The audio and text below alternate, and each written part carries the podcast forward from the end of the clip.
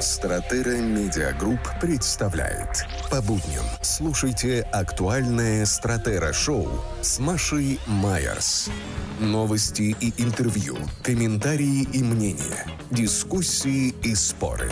На радио «Голос Берлина». Смотрите на сайте aussiedlerbote.de.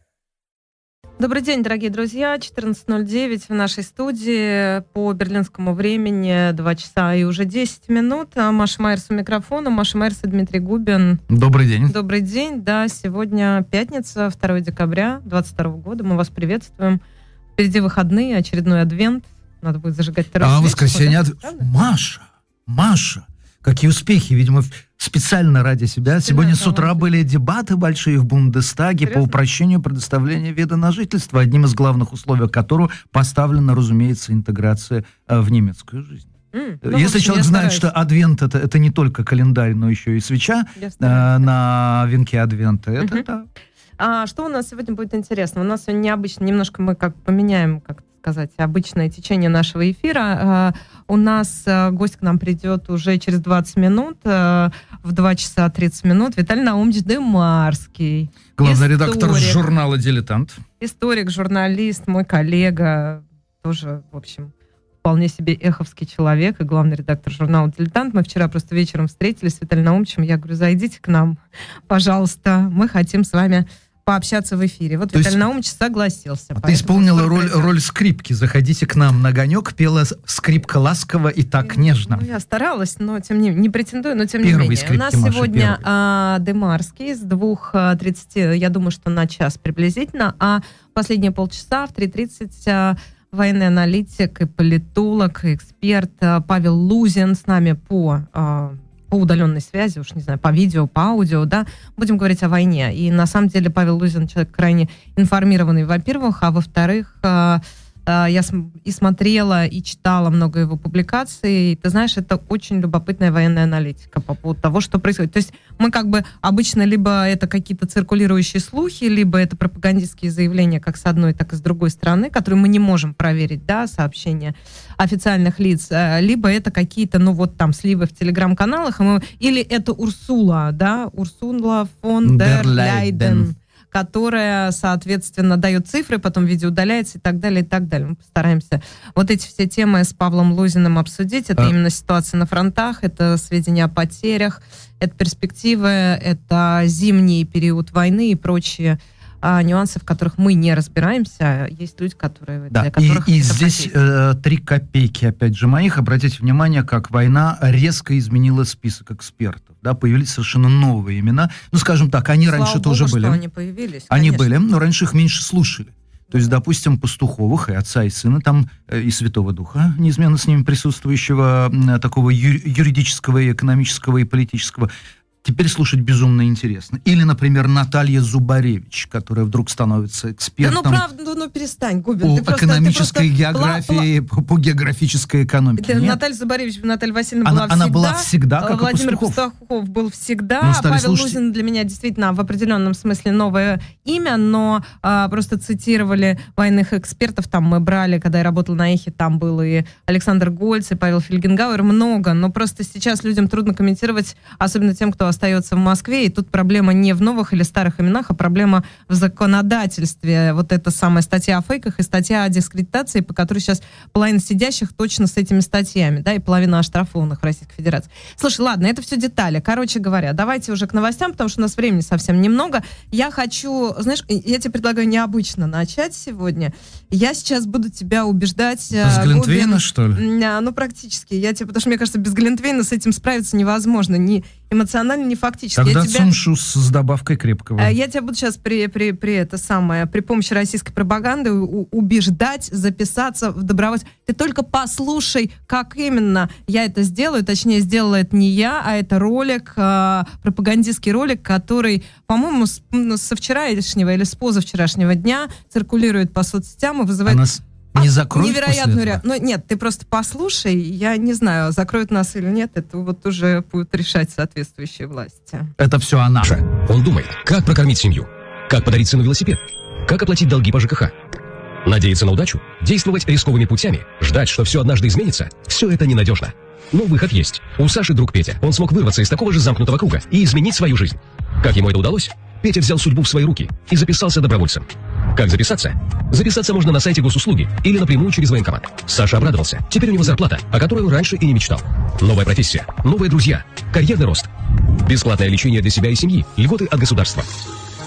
А также статус ветерана боевых действий, а значит уважение.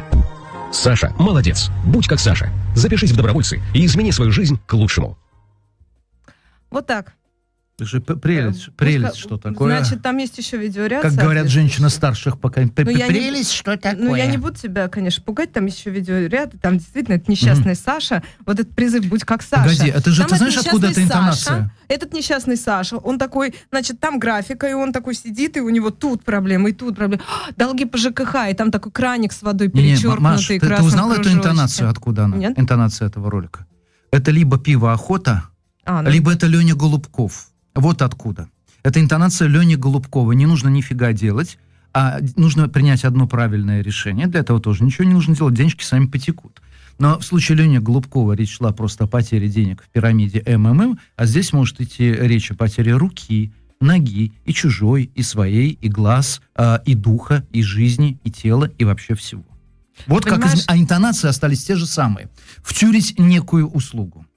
Сейчас я тебе еще одно, я, поскольку действительно не так много времени, я тебя сегодня буду развлекать. Я тебе еще одну интонацию предлагаю уже э, в исполнении российского президента Владимира Путина, который общался не с кем-нибудь, а с молодыми учеными. Это форум, который проходит сейчас в России, и э, Владимир ученый, э, Владимир Путин решил... Владимир этим- ученый, ты Владимир хорошо ученый Путин, да, э, красное Товарищ Путин, вы большой ученый. Да, а, значит, это совместная встреча с участниками второго конгресса молодых ученых. И он объяснил, а, почему в состав нашей страны были приняты новые регионы. Ну, то есть вот То он есть это- это- обсуждал это- с молодыми учеными Это он нам объясняет, а не они ему. Ну, вот в, настоящий момент, да, это выглядит именно так. И вот а, я предлагаю вам послушать, как а, с молодежью разговаривает Владимир Путин, и как он а, аргументировал, собственно, зачем понадобилось СВО и почему Россия решил провести референдумы, а, присоединив таким образом территорию. Можно я ремнем безопасности пристегнусь? Да, пожалуйста, внимание.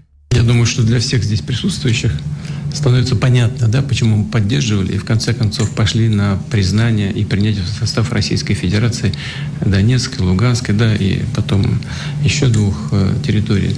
Вот пос- посмотрите, если на молодых девушек, да, чем они, чем вот Федорова, проживающая в Луганской республике, отличается от таких же Федоров где-нибудь в Новосибирске, в Петербурге или в Москве? Ничем.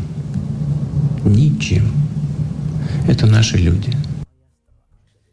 Ну, вот Ну. как-то так, да. А, и при этом надо еще, вы, вы- вы- если бы мы- у нас была возможность и видео использовать, это так сладенько, это так, знаешь, это так Ну, немножечко... всегда про молодых Это девушек. немножечко так скабрезненько, да, с такой Там улыбочкой такое, небольшой, и да. так с маслицем, с маслицем, наверное. А, да? По-немецки знаешь, как это будет звучать? Нет. Шмальций. Есть такое дивное-дивное слово. Означает именно то, что ты сказал. Мгм. Вот, шмальций. Вот. Э, Жирно- э, жирновато вот в таком вот именно в таком смысле. Его действительно ведет на эту тему всегда, но обрати внимание, ведь абсолютно... э, Это Демарскому, конечно, вопрос, когда он придет. Та же самая аргументация использовалась перед началом э, э, Второй мировой войны. Ну там же живут э, Германштадт, он же не был тогда Брашовым румынским, Германштадт. Ну, конечно, там живут немцы. Э, ну, ну, конечно, в Силезии немцы. Э, ну, конечно, на наших границах немцы, мы их должны защищать.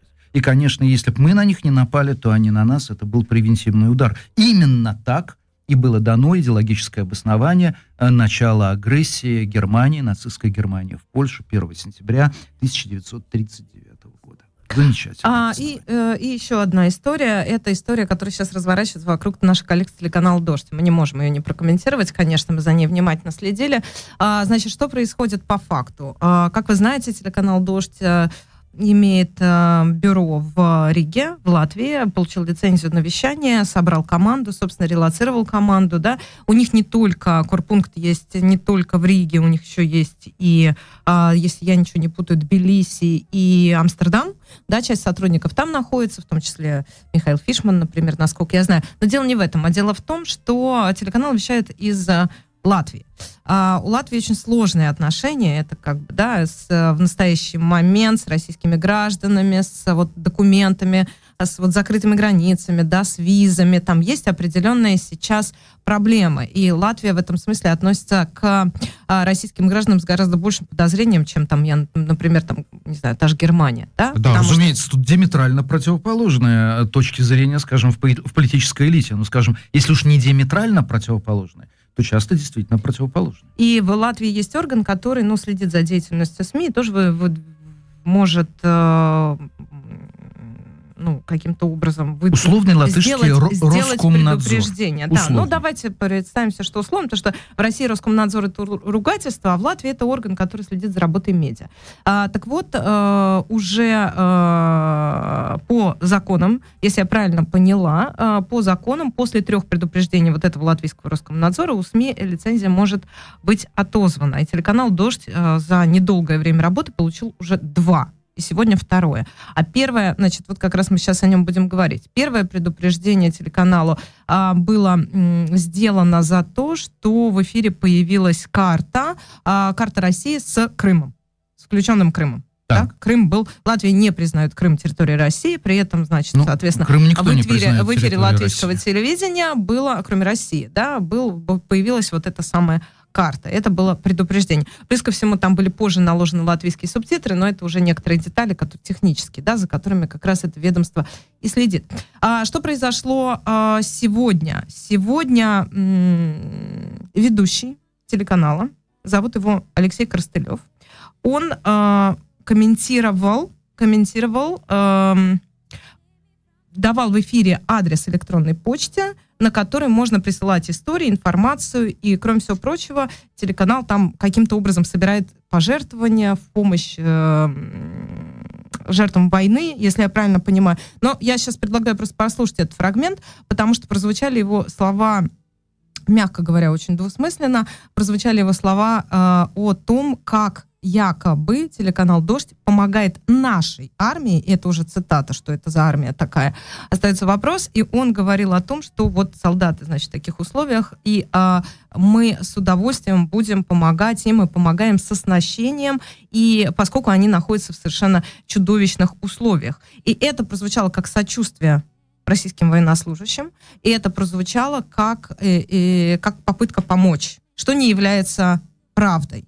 Это опроверг главный редактор телеканала «Дождь Тихон Зитхо», это опровергла Екатерина Катрикадзе. И вот давайте я предлагаю послушать сейчас небольшой фрагмент как раз из вот этого самого эфира Алексея Крастылева и предлагаю послушать объяснение Екатерины Катрикадзе все-таки, что произошло и э, каким образом руководство телеканала отреагировало на этот фрагмент эфира. У вас э, есть сведения, есть а, свидетельства. Сейчас, простите, я пытаюсь понять. служат на фронте, отправляются на Сейчас, извините, давайте, я прошу прощения, у меня тут просто немного технически это не просто сделать, поэтому еще раз сначала. Алексей Коростылев, эфир телеканала «Дождь». У вас э, есть сведения, есть свидетельства о том, как проходит мобилизация, о том, как мобилизованные служат на фронте, отправляются на передовую обязательно, и вы хотите об этом рассказать, о проблемах в российской армии, отправляйте нам э, сообщение на почту армисобака или пишите на наш телеграм-бот,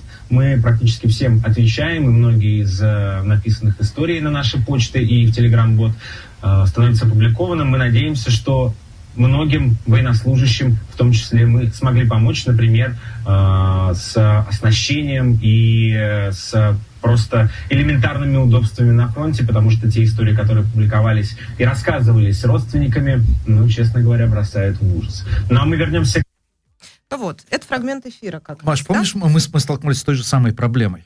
Когда начинаешь рассказывать, как ужасно все происходит с мобилизованными, это выглядит так, что мы с тобой мечтаем, чтобы ситуация была улучшена, и чтобы их великолепно подготовили для того, чтобы они э, отправлялись на фронт и убивали там украинцев, что абсолютно стопроцентно не так.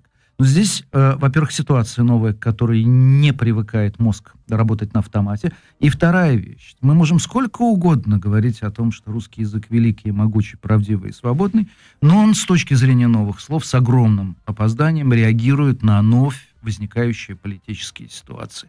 И нет сегодня термина, который можно было бы использовать для обозначения той силы, которые, люди, в которые имеют тоже гражданство, что и ты, но с которым ты себя вовсе не хочешь идентифицировать. Вот любой немец может сказать «нацистская Германия», и все будет понятно. А в русском языке нет такого термина. Путинская Россия. Вообще, что это такое? Это путинизм? Это русня, это термин заведомо оскорбительный, следовательно, он не может использоваться в науке. А путинисты, но дело не в одном Путине, это уж точно теперь понятно. То есть нет слова, которое обозначает эту новую силу. Это русские фашисты? Нет, потому что фашизм это исторически конкретное, опять-таки, явление. Фашизмом болела вся Европа после 20-х годов, 30-х где-то, в 40-х. Почему? Да потому что фашизм это отчасти подростковый переход, э, подростковая, простите, болезнь перехода от автократической самодержавной, там, ну не самодержавной э, системе единоличного управления к демократии. Фашизм был в массе стран, фашистские партии были во всех странах, кое-где они были влиятельны, а кое-где они победили. В России нет сегодня такого объяснения. Я держу пари, Маш. Я знаю, что как ты не любишь, как ты борешься Давай за чистоту будем, русского а? языка, Пожалуйста. но держу пари, что русский язык э, примет какой-нибудь термин, который придумают где-нибудь э, в американском университете Лиги Плюща. И вот как Ричард Пайпс, великий совершенно русист, э, историк, великий знаток истории России, придумал термин patrimonial autocracy, который на русский язык следует переводить как «вотчинное самодержавие», это особенность правления единоличного в России, которая имеет отношение что к Ивану Грозному, что к Владимиру Путину. Вот так же у нас будет пользоваться какой-нибудь калькой с английского языка. А, потому ну что... все, не, да. без конкретизации. Понятно. Конечно, конечно. Давай послушаем ответ. Это а, в эфире телеканала «Дождь» а, говорит а, Екатерина Катрикадзе, объясняет, собственно, а, ситуацию с а, и вот этим самым эфиром Алексея Крастылева и э, цитирует решение руководства. Екатерина Катрикадзе, я напомню, э, редактор, э, главный, э, как он правильно называется, директор информационной службы телеканала «Дождь». Программы «Здесь и сейчас» наш ведущий Алексей Крастелев напомнил о почтовом ящике армии собака и произнес фразу о помощи российским военнослужащим. Фраза эта ошибочная и категорически неприемлемая для всей редакции «Дождя». Из-за нее у некоторых наших зрителей сложилось впечатление, что телеканал занимается отправкой снаряжения российской армии. Это не так. Телеканал «Дождь» не занимался, не занимается и не будет этим заниматься в дальнейшем. Никогда. Мы знаем, насколько двусмысленно могли звучать слова нашего коллеги для вас, наших зрителей.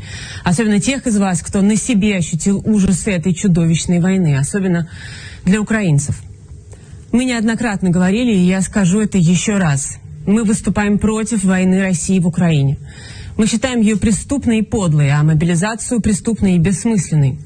Наша задача доносить это до каждого нашего зрителя, до как можно большего числа людей. В эфире недопустимы формулировки, которые могут зародить сомнения в нашей позиции. Поэтому мы приняли решение прекратить сотрудничество с Алексеем Коростелевым сегодняшнего дня. Это очень сложное решение для нас, но руководство «Дождя» считает его единственно верным и возможным. Мы приносим извинения всем нашим зрителям за высказывание, прозвучавшее в эфире накануне. Я еще раз хочу сказать, как трудно было сейчас произнести то, что я произнесла. А, однако сейчас такой момент, когда, когда для людей, особенно тех людей, которые которые, например, были вынуждены бежать из своих домов в Украине, или которые столкнулись с агрессией российской армии, российского руководства в тех или иных формах. Ну, вот этого, наверное, достаточно, да. Ну, странно, думаю. что сам Крастелев не извинился, потому что в таком Ты случае... Знаешь, пока, пока Но это была же оговорка, пока даже не тишина. оговорка, это, это прямой эфир. Маш, Ой. сегодня оговорились минимум один раз. Э, я точно. Ты, ну, а, может я, быть. Я, я там от, от двух до десяти. это, это, это бывает я, я не буду себя И, э, прости меня, Но. когда а, Владимир и Борис Пастухов, отец и сын, обсуждают войну, являясь абсолютнейшими противниками и войны, и Путина, у них довольно часто звучит, что ты думаешь о наступлении нашей армии? Угу это, это та же самая история. Есть лакуна в русском языке, который заставляет постоянно спотыкаться на этом месте. Потому что нет термина, который объясняет ту силу, ту идеологию и, и те массы, которые концентрируются вокруг того, что натворил Владимир Путин. Вот, вот и все. Мне будет очень обидно, если у «Дождя» э, возникнут проблемы, потому что это значит, это придирки по форме а не по сути. Ну, это сложная история, Дима, она не такая Ну, извиняться это, нужно. Ну, послушай, нужно извиняться, но это уже два предупреждения есть, это в определенном вот чего смысле я и боюсь. опасения, да. За судьбу у, канала. Вообще. Да, конечно, опасения, что канал будет закрыт. Ну и плюс ко всему, я почитала Дмитрия Колезева в телеграм-канале у известного журналиста, главного редактора «Репаблик», есть большая, а, большой комментарий к этой истории, он говорит, это как бы как это сказать, он это комментирует в том духе, что решение выглядит несправедливым, и решение действительно оно сложное, но оно выглядит несправедливым, потому что, безусловно, Алексей Крастылев, как журналист, выступал с гуманистических позиций да, и когда ты говоришь всех жалко, это в том же, в том же смысле можно воспринимать Оно как да. антиукраинскую позицию, понимаешь, всех жалко. Нет, жалко тех, кто жертвует, Нужно а найти тех, кто слово. агрессора, не жалко, понимаешь? Маш, нужно найти слово какое-то. А мне наш продюсер сообщает, что к нам уже пришел Виталий Демарский. Поскольку мы в прямом эфире, я тогда попрошу, наверное, если нам помогут пригласить Виталия Наумовича в студию, да, а мы м, чуть два слова. Да, да, да, заходите, заходите, Виталий Наумович, мы, мы же вас на ждем. наших, на наших глазах Да, без творится всяких- без большая всяких история. пауз. Это точно. Один маленький шаг для человека, огромный шаг для всего голоса Берлина. Это правда. Да, Здравствуйте, ласково просим. Виталий Наумович. Да, никаких пауз мы делать не Willkommen. будем. Работаем с листа. Если у тебя есть какая-нибудь немецкая новость, ты пока можешь сделать вид, что у нас плавный переход к повестке, и мы, это я к Губину Ну, обращаюсь. ты знаешь, у меня... я даже, даже не знаю, с чего начать. Но, во-первых, Нет, леваки... надо закончить. Закончить. Очень- Закончить. Да, а, а мы еще нет, мы, мы сейчас Так, Виталия Дымарского спросим, а, спросим, о чем Стратера Медиагрупп представляет. По будням слушайте актуальное Стратера Шоу с Машей Майерс. Новости и интервью, комментарии и мнения, дискуссии и споры. На радио «Голос Берлина». Смотрите на сайте auszidlerbote.de.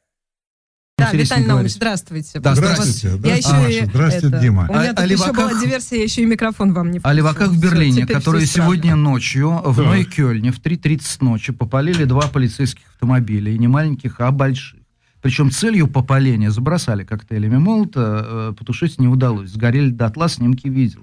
Причем мотивировали они свои действия том, тем, что они борются за судьбу четырех итальянских заключенных, и которые собираются держать голодовку, и чтобы помочь в этом, они будут бороться с полицией во всем мире. Вот так вот. Это, это одна новость. А вторая, я не знаю, интересно ли вам, опубликован, по крайней мере, Берлинер Цайтум, газета публиковала, какие рождественские рынки. Кстати, сколько, как вы думаете, рождественских рынков в Берлине? Один. 80. 80. 80. Я Публику- э, как раз сегодня интересовался и думал, что рядом с моей гостиницей, где я остановился, должен, должен был быть рождественский рынок. Я его не находил, и вдруг мне говорят, вы знаете, там ремонт, поэтому сегодня нет. И я решил, Значит, что значит, нет там, э, значит, вы живете возле жан, Жандарменмаркт. Правильно. Ну, нужно идти на Бебельплац, э, к государственной опере. Кстати, по-моему, это единственный рынок, который платный. Ну, в Берлине. поскольку, судя по всему, я уже не успеваю, то Ай, я уже поеду на рождественский рынок в другом городе. Да, э, как жалко, что вам не удастся побывать на худшем рынке с названием «Волшебный зимний Берлин» на Франкфуртер-аллее, э, в Лихтенберге. Он вообще вот считает... э, А там- зачем ты про, про худшие-то А говоришь? чтоб не В чем ходили. И, конечно, зимний мир, зимний мир на Потсдамерплац. Это самое унылое зрелище на самой непопулярной площади города, как об этом пишут наши коллеги, э, повторяя в Berliner Zeitung. Ну и Ну, до кучи, хотя я не согласен. У, у- у Красной ратуши рынок, по-моему, вполне себе симпатичный, но он тоже отнесен к худшим. Ну, вот такие О, были коллеги, наши- мне бы ваши заботы. О, да. О, да. Главный да. редактор журнала «Дилетант», историк Виталий Дымарский с нами сегодня, ну, я надеюсь, там почти час у нас есть для того, Историк. чтобы пообщаться. Так, историк-дилетант. Историк-дилетант, историк-дилетант. Сегодня в Берлине будет интересная история. Да. Историк. Хочется да. сказать. А так давайте с, с этого и начнем разговор. Вот вы главный редактор, вы выпускали журнал. Журнал порой там был нереально популярны отдельные номера. Скажите, какие три темы вам бы больше всего хотелось сделать темами номера в «Дилетанте»? Но вы понимаете, что лучше этого не делать, потому что прикроют. Нет, такого не было ни разу. И вы сейчас можете писать все, что угодно. Исторический? Да. Да. История.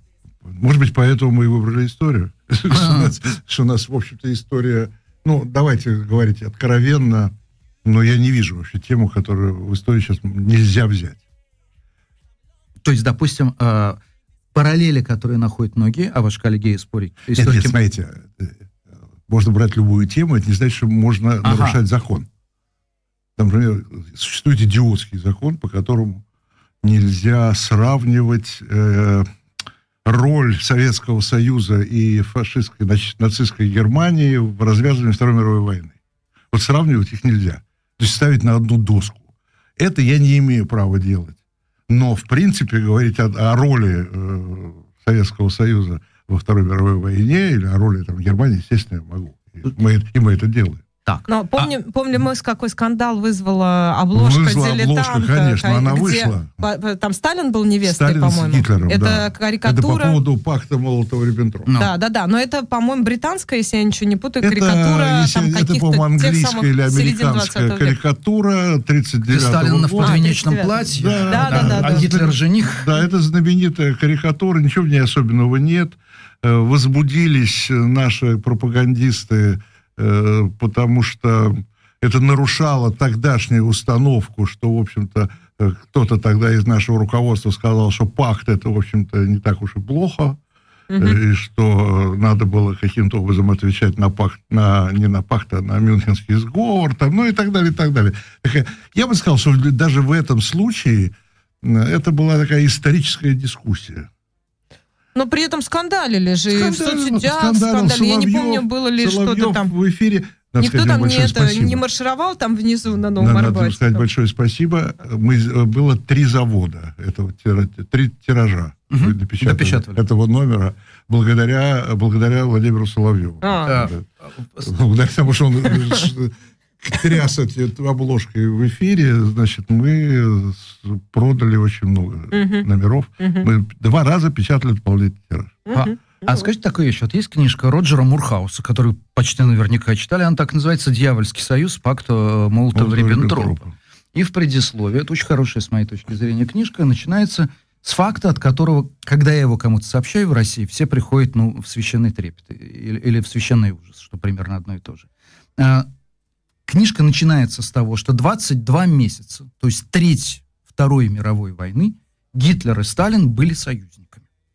Хотя это просто, ну вот математически считается, сколько длилась война и сколько Ну, с времени... 20 какого там а, августа 39 года до, по-моему, с 20 до 22 июня 41 Э, 23 августа 39 года. До Подписан 22 июня 41 40, 41 года. Да. Это 30-40, 22 месяца. Да, 30 именно роков так. Второй мировой. Я А это еще- того, Дим, я задаю вопрос нашим официальным историкам, э, когда появились ну, э, всякие новые версии, ну, как новые, новые и старые версии Второй мировой войны, значит, появилась такая, э, такая формула. Советский Союз вступил во Вторую мировую войну Поближе. э, Не, не, не, вступил во Вторую мировую просто. войну 22 июня 41 года. Так. Я спросил одного нашего официального историка, я говорю, скажите, пожалуйста, а что он делал с 1 сентября 1939 до 22 июля 41 Он задумался, говорит, ничего не делал. Я говорю, как ничего не делал? Я говорю, как, ну, Польшу делили. Там, э, ну, и так, так факты известны всем. Но он задумался, говорит, да, не очень хорошо сформулировали, но мы еще подумаем сказали мне, ответили мне, Мгм. ну вот так до сих пор и думают. Потому что э, официальной версии того, что делал Советский Союз с 39 с 1 сентября 39 до 22 июня 41 нету. Что-то делал. Мгм. Но в войне я не участвовал. Хотя э, тем временем, значит, воевал с Финляндией, да, там, э, делил Польшу, воевал с Финляндией. Что там еще было? Ну, тоже уже достаточно. Виталий, у меня, у меня вопрос другой. Насколько сейчас безопасно, и даже нет, не безопасно, э, идиотское слово, нет. Насколько сейчас может э, работать историк, разбираясь в этом или излагая свою картину мира, э, не рискуя ни потерять профессиональную честь и достоинство, ни сесть в тюрьму. Ну или, по крайней мере, не грести. Нет, давай так. А, Значит, при любом э, исходе, что бы ты сейчас ни делал, ты рискуешь. Это безусловно. Другое дело, ну, надо эти риски оценивать. Ну, м- мне не кажется, еще зависит, зависит от тональности, зависит от того, как ты это делаешь и так далее и тому подобное. э, ты хочешь скандала или ты не хочешь скандала, да? Это же ты можешь все это по-разному представлять. Очень много зависит от случайности. От того, попадет это кому-нибудь на глаза или нет. В это время он в хорошем настроении или в плохом. Э, он возбудится или, наоборот, успокоится. Слушайте, миллион превходящих обстоятельств, которые, поскольку как такового закона нет, критериев нет, то это все как бы на индивидуальные реакции рассчитано э, этих людей, которые якобы решают наши судьбы. Да? То есть не якобы, они, к сожалению, решают наши судьбы вот, не имея на то, в общем-то, никаких прав. Но, ну, вот это вот так, как Бог на душу положит, еще есть такое выражение.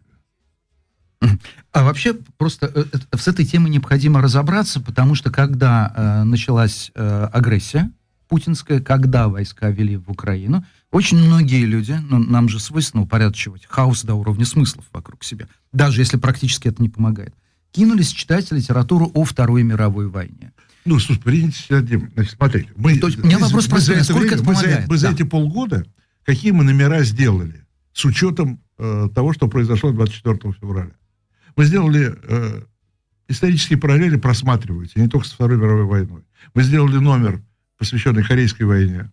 Да, и выступление Венедиктова недавно вот здесь, да, в да, Берлине. Да, да. Был, был номер. Было формально был, по тем же заголовкам. Был номер, да. Э, посвященный Зимней войне с Финляндией тоже просматривается много параллелей.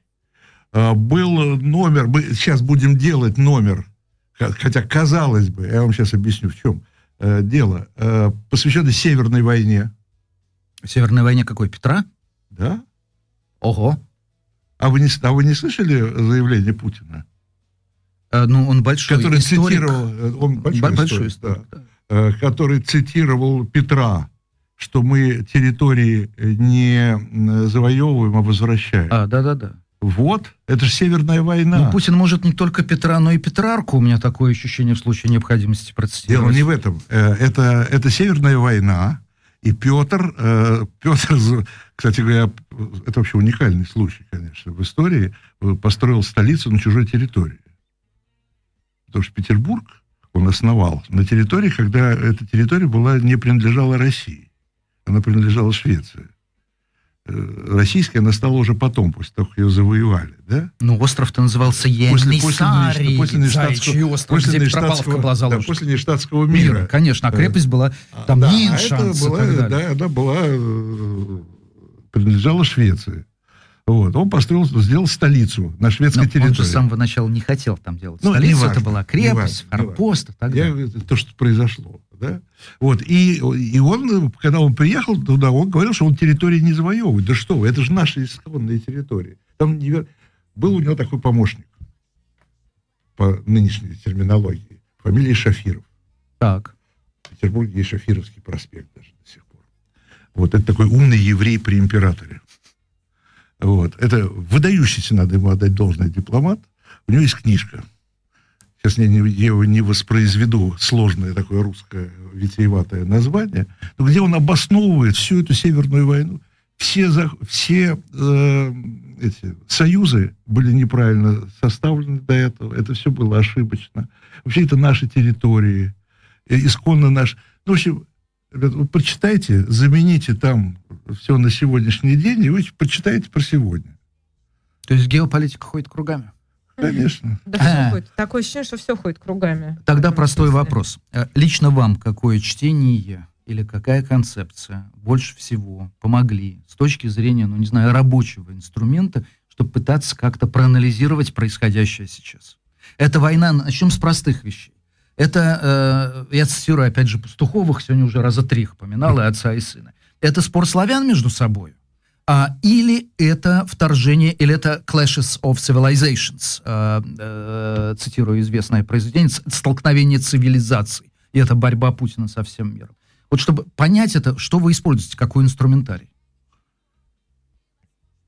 Я э, вообще-то использую, извините за такую нескромность, свою собственную голову и свои собственные как бы, представления о том, что происходит, и мое понимание того, что происходит. В моем понимании, э, все, к чему мы сегодня пришли, это результат, э, э, это результат ухищрений э, связанных с тем, чтобы увековечить э, личную власть. То есть это инструмент внутренней политики? Абсолютно. Так. Это, э, это инструмент, э, это инструмент э, обнуления предыдущих сроков, там, ну и так далее и тому подобное. Так, а зачем, Зачем такой война? дорогостоящий и опасный инструмент? Ничто не угрожало Ну как? Путину Это на так- внутриполитическом нет, ну как? радиусе. Э, Смотрите, это же к этому шли постепенно. Да? К этому шли постепенно. Действительно, еще там какое-то время назад можно было этого, наверное, не делать. Потом вроде время идет, э, э, обнулили, вроде теперь уже есть возможность, но все равно уверенности-то нет. Уверенности нет. Э, Есть понимание того, что все равно чего-то нелегитимное, что-то, ну, все равно уверенность вот в том, что я делаю все правильно, и без меня эта страна пропадет, и, и вообще, да, ну, вот все-таки, все-таки еще чего-то надо. Ну а война-то зачем? Это первое. Второе, мое объяснение личное. А, мы все уже попробовали. Мы со, штерх, со стерхами летали. Это мы, что мы там доставали? А, а, а, амфоры, амфоры. Амфоры доставали. Свеженькие, то есть Да. просто На новенькие. Ну, подождите-ка, на я же главнокомандующий. А я еще ни разу не воевал. Это скука? Я еще ни разу не воевал. А? Ну, это скука. Это так звучит. Вот мне стало скучно, я уже и со Ну, в стерхами какой-то полетала. мере. Ну, И ковид ну, победил. надо- ну, И Крым У меня все время присоединил. было ощущение, я, э, не знаю уж имел счастье или несчастье, я какое-то время в начале 2000-х годов был в пуле президентском. В журналистском. А? В журналистском. Журналистом, да, конечно. И я э, имел счастье, или несчастье, наблюдать Владимира Владимировича какое-то время, когда я там работал. Да, ну, это начало 2000-х, это другой человек вообще. Да. Но тем не менее. Но тем не менее. И я понимал, и я вот до сих пор это вижу и понимаю, как мне кажется, да, что э, он человек увлекает, ему это интересно. Ему интересно действие. Да, я понимаю, что это немножко выглядит вообще какой-то как детский сад, вообще э, развязать войну, потому что хочется повоевать, но, но, но вот у меня все равно это, это есть ощущение, что... э, э, Ему хотелось по-настоящему больших событий, да, хочется события, хочется, хочется, хочется исторических событий. Да? Ну, во-первых, хочется войти в историю, это безусловно. Как, как несменяемый и э, как несменяемый и э, ну, вечный, не вечный, но как несменяемый Собиратель и- земель. э, император, э, вернувший там территории, вернувший э, славу, поднявший с колен, что-то там еще, вставший еще на что-то там и так далее, на Катурны и так далее. Но понимаете, какая штука? Это все было... бы- Я, я бы согласился в качестве концепции. Нет, ну, Но, это же предположение. э, Алексей Венедиктов, э, который прогрел специально для вас это кресло, Да, я, он, мне, он мне рассказывал, да. он же всегда утверждает, что это не один Путин, что дело не в одном Путине, Конечно. не, не в скуке одного человека, что это идеология целой группы лиц. И что с ними произошло? Тоже скука, тоже заскучали. Но идеология, Батуршев тоже хотел но повоевать. идеология, ну, да, он воспользовался этим. Слушайте, но идеология ему, ему просто, ему написали эту идеологию, да, ему подготовили. Безусловно, э, безусловно, э, в окружении Путина, э, вот в этих очагах, что ли, да, различного идеологической направленности, они, они действительно различны идеологической направленности. Обратите внимание, он никогда, никогда не, вроде не поддерживал русских националистов. Да, Да, когда были русские марши, вот эти ноябрьские, они, они никогда не пользовались э, поддержкой властей. Да? Мгм. Их наоборот там то давили, то, то не обращали внимания, на всяком случае никогда... Сослали в Люблино. Да. А тут вдруг, вдруг случился поворот. Значит, э, эта идеология подошла ему для того, чтобы... э, Ему, ему же нужно обоснование, да, как ему кажется. Он сам себя в этом уговорил. Он же сам себя еще уговаривает в том, что он же... что- делает правильно. что он, что он делает правильно. э, Он, он же... Я, вот теперь, он говорит, я наконец-то понял, что надо вот русский мир строить, там что там еще надо строить, да. Если ему завтра покажется, что не нужно строить русский мир, он не будет строить русский мир. Путин, с одной стороны, он стал очень идеологизированным вот через этот русский мир. С другой стороны, он эти идеологии, как мне кажется, и насколько я его понимаю и знаю, он очень легко их меняет. В зависимости, М. от, в зависимости от конъюнктуры. Это некоторые дает надежду. Да. В зависимости от конъюнктуры. Боюсь, убирает последнюю.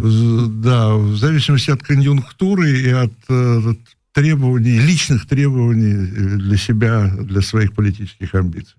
Хотя там не амбиции уже, а там просто для своего политического увековечия.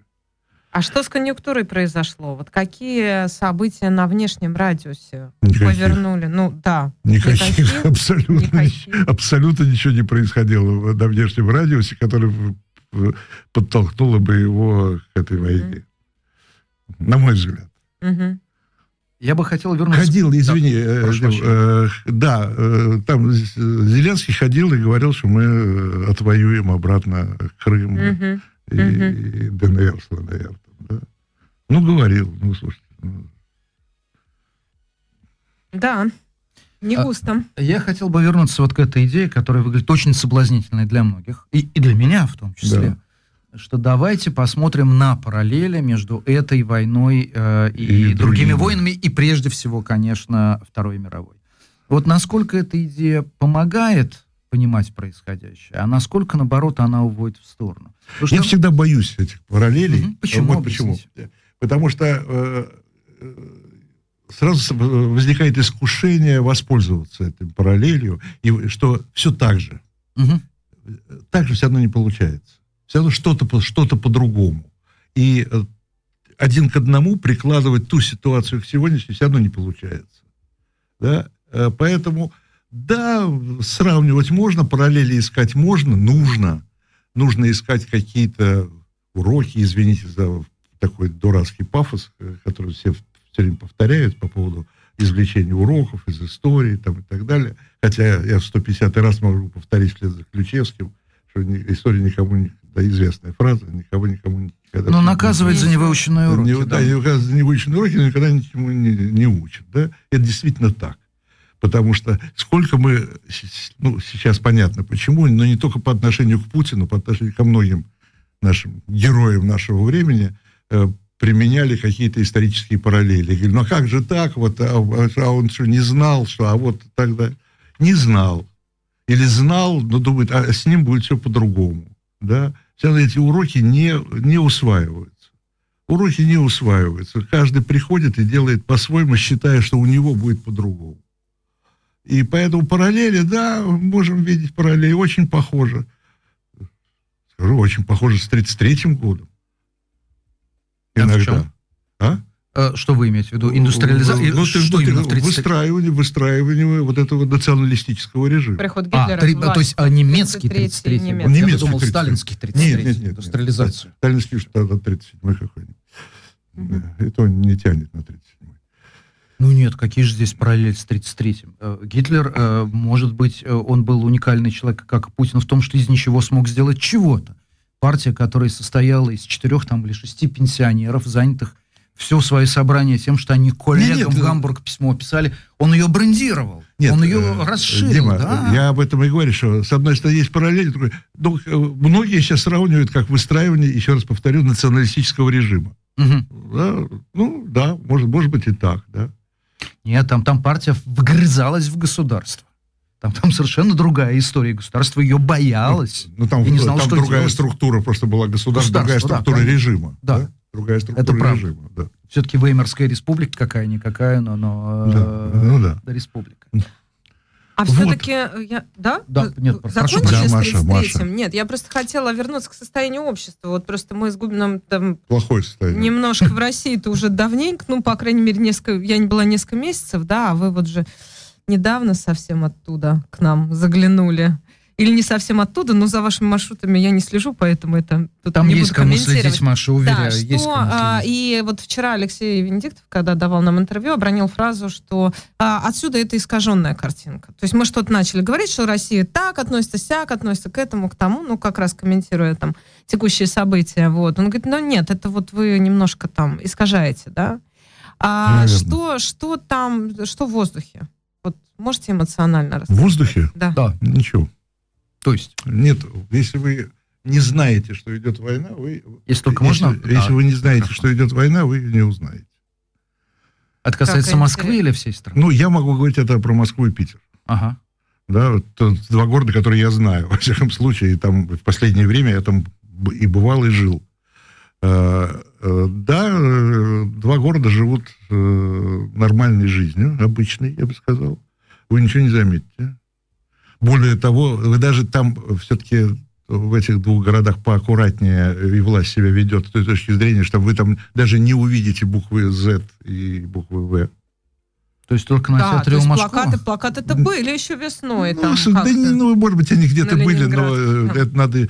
Ну, Маш, пойдешь по городу, это не значит, что их встретишь. А на машинах? На машинах? А на театрах, как это, московская инициатива? Ну, говорят, что на Москву где-то в Москве я видел, я не видел, честно скажу. Угу. На машинах, ну, я сам водитель, я вижу, и поскольку я езжу и вижу вокруг, ну, если я проеду по городу, там, по Питеру, да, вот где мне хорошо, для меня хорошо знакомому, ну, может быть, я одну машину увижу с буквой Z.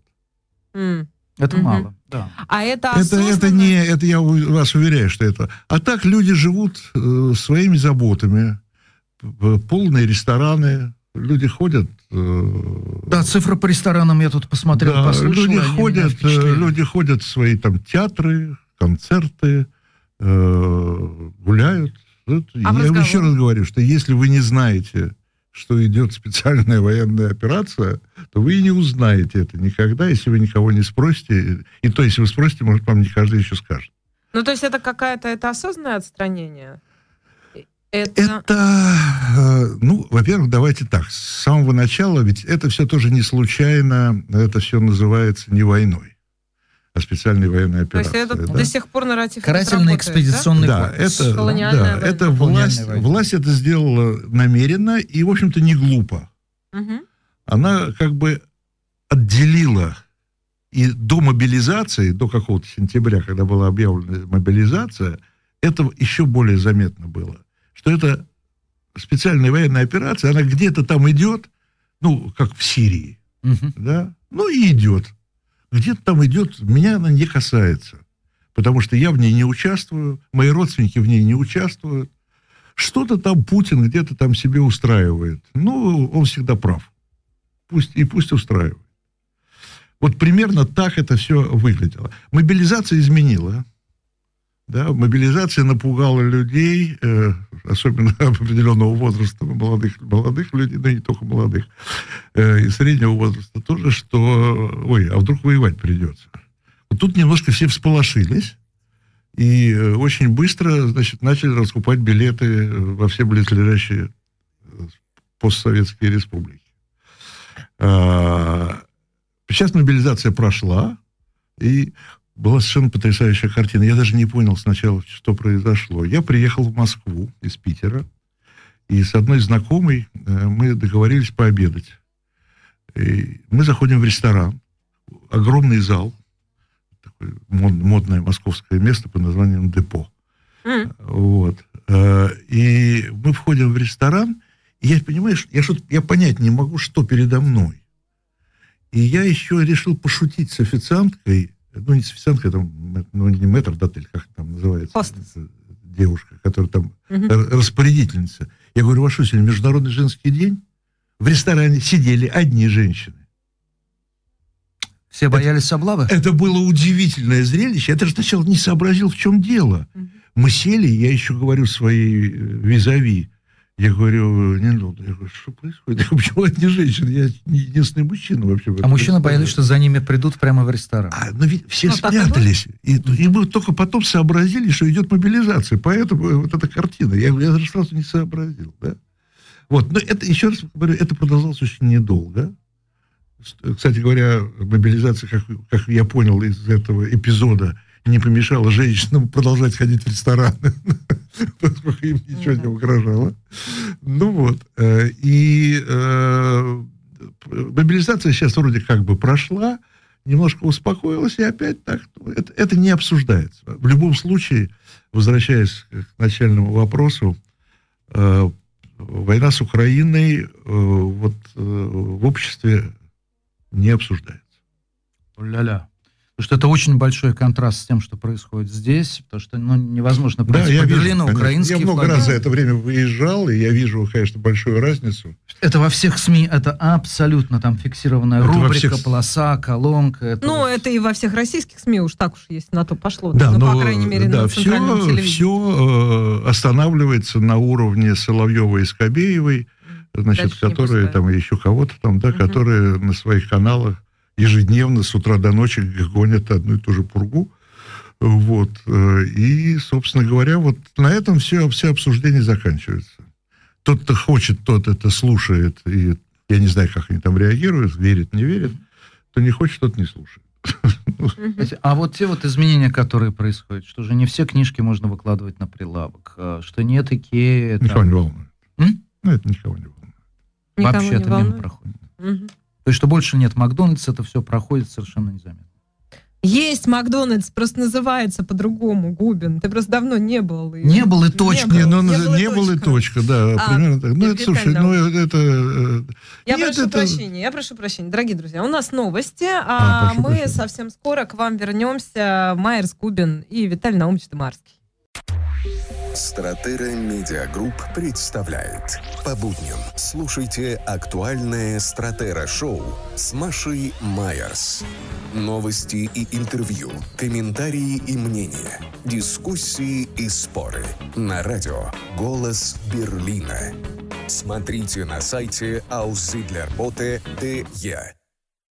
Мы продолжаем. 15 часов 7 минут э, по берлинскому времени. В студии Маша Майерс, Дмитрий Губин и наш гость, главный редактор журнала «Дилетант» Виталий Дымарский. Да, Спасибо вам, но я уже, правда, не главный редактор, но это не важно. А как вас правильно Бенедиктов именовать? настаивал, что он главный Вы- редактор «Эхо Москвы», хотя «Эхо Москвы» с точки зрения российского государства не существует.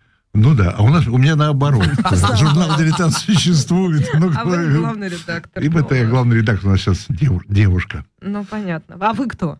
А я просто редактор. А, вы просто редактор. Просто редактор Виталий Дымарский, да. Значит, А- кто пропустил? Нет, можно, можно взять основатель. А, основа... Отец-основатель Отец-основатель. дилетанта, журнала У «Дилетант». нас два Виталий отца основателя. Один из отцов. Один вчера у вас был, кстати, второй Да, сегодня. дорогой Виталий, в общем-то, жил- дожил до того состояния, когда какую бы тебе премию не вручали, она будет звучать живая легенда. Это правда, да. Это правда. Значит, кто у нас пропустил наш разговор? Первые полчаса мы говорили о том, о чем говорят все. Можно ли проводить параллели между сегодняшней войной в Украине и, и всеми другими войнами Второй мировой?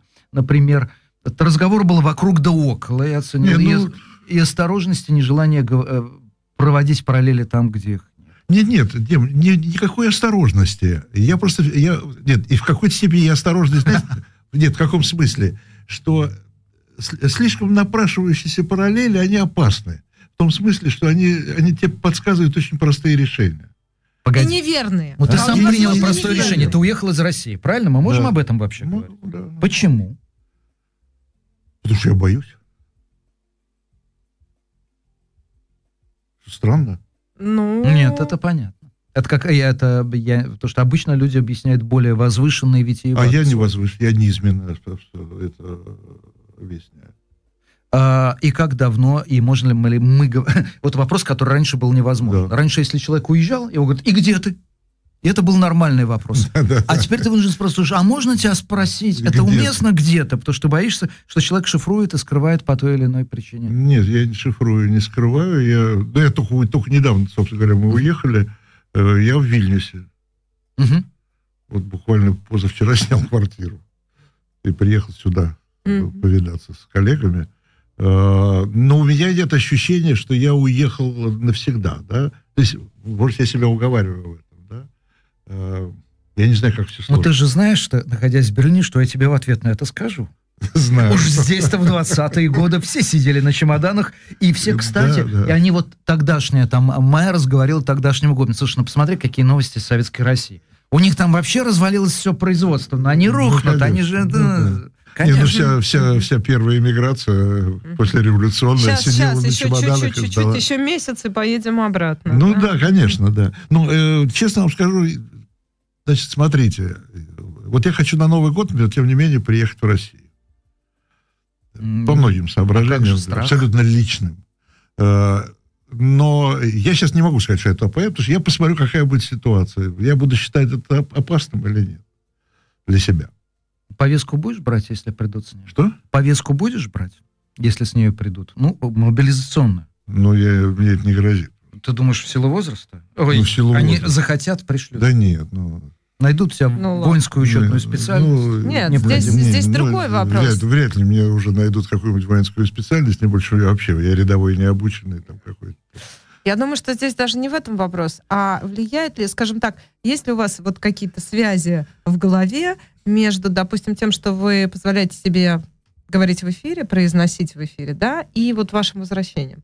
То есть тут вот цепочка, да? Ну, есть, если конечно. просто, если просто Нет, Виталий я же боюсь, я же боюсь, я же боюсь не вообще, да, я же Мгм. боюсь не вообще, Мгм. а я боюсь неких репрессий э, именно по отношению к себе за то, что я делаю. За то, что вы говорите, За то, что конечно. я говорю. Это Да. история с Карамурзой, делаю, я который... делаю, я, я говорю. Да, история с, Кам- с Карамурзой, О, да. которому, который сидит сейчас за сколько там, Конечно. 50 секунд Выступление речи, в Америке. выступление в Америке, в Аризонском, если я ничего не путаю, университете, да, или где он эту речь И произносит? грозит ему за, это, за эти 50 секунд 10 Ну, лет. И тогда- надежду дает только одно, что, ну, вот я не знаю, может, у тебя есть какая-то информация?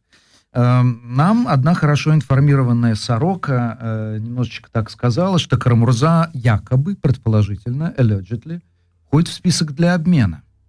Может быть. Я, я не- у меня нет такой информации. Я не знаю тоже это. Да? Нет. Ну, вот у меня была информация, что он входит. А Может знаешь, на кого его Нет. как бы хотят, э, Нет. Россия предлагает менять? Я сейчас забыл фами- э, фамилия, тем более, что она двойная, этого славного офицера ФСБ, который Хингашвили убил в Берлине. Который А, ну, я помню эту который историю, получил фамилию не пожизненное, знаю, да. пожизненное э, в Германии. Виталий Наумович, а вы Берлин любите? Берлин люблю. А какие у вас отношения с этим городом? Какое отношение? Какие отношения с этим городом? Ой, у меня отношения с Берлином давние, между прочим, и очень любопытные. Я в Берлин впервые попал еще э, в годы ГДР. М. И я впервые, для меня это было потрясение, потому что я впервые увидел стену. Это было, я почему-то, я помню, мы с коллегами здесь были, я сюда приехал из Праги, Мгм. в которой я тогда работал. И когда я увидел стену, почему-то у меня все время была одна мысль. Причем я даже видел это, эту точку в Москве. Я москвич. Э, Мне все время казалось, что вот, а что же было, было бы, если бы я, эта стена проходила по площади Маяковского. Вот я не знаю, у меня почему-то именно площадь Маяковского все время фигурировала как... Слава богу, я бы тогда жил в западной Москве. У меня квартира была к западу от площади Вот, Маяковского. короче говоря, Я просто по площади Маяковского, по Садовому или по Тверской? Никак. Это Не не, важно, важно, не важно. важно. Это не важно. Вот это вот, допустим, Маяковского, вот у меня вот с этой мыслью я ходил по Берлину, по Восточному, Мгм. и смотрел на эту стену. А, Дама из э, социалистической единой партии Германии, которая нас сопровождала по Восточному Берлину, когда я ее спросил, а покажите нам стену, она мне строго сказала, это не стена. Вы здесь Это, анти, а, это антифашистский вал. Это антифашистский вал или государственная граница. У нас говорит, два названия у этой, у этой, у того, что вы называете стеной. Вот. Э, На меня это произвело неизгладимое впечатление. На меня это произвело впечатление э, сам вот это вот э, эти линии, которые проводили э, по линейкам, э, когда они делили вот эти на сектора Берлин, да, Мгм. и что это же не важно, что э, линии проходили там через дома. Вот эти я видел эти дома с, с глазницами пустых э, окон, поскольку через дом прошла линия между там, Восток восточным и западным западом, да. Берлином. Мост, разделенный пополам посреди реки. Э, Значит, одна половина моста упиралась в середину реки, а другая половина разведена то есть, с другой стороны. Да. Э, Ваш сосед Шпрингер, построивший, который запустил Бегущую строку. бегущую строку, а с той стороны построили дом такой же, да, высоты, для того, Чтобы чтобы, загородить эту текущую. Вот эти вот все вещи, которые я там наблюдал, для меня это производило неизгладимое впечатление. А возвращаясь ко Второй мировой войне, Дима, на меня произвело еще одно впечатление, один факт. С тех пор я больше не могу его второй раз найти. И факт этот я видел в городе Потсдаме, в Цицилиенхофе, в музее, ну, не в музее, в музее Потсдамской конференции. Так. Там была такая небольшая экспозиция, посвященная э, разделу Германии. истории раздела Германии послевоенного. И меня совершенно, как человек, который давно занимается историей войны именно, мне это, конечно, для меня этот факт был поразительный совершенно.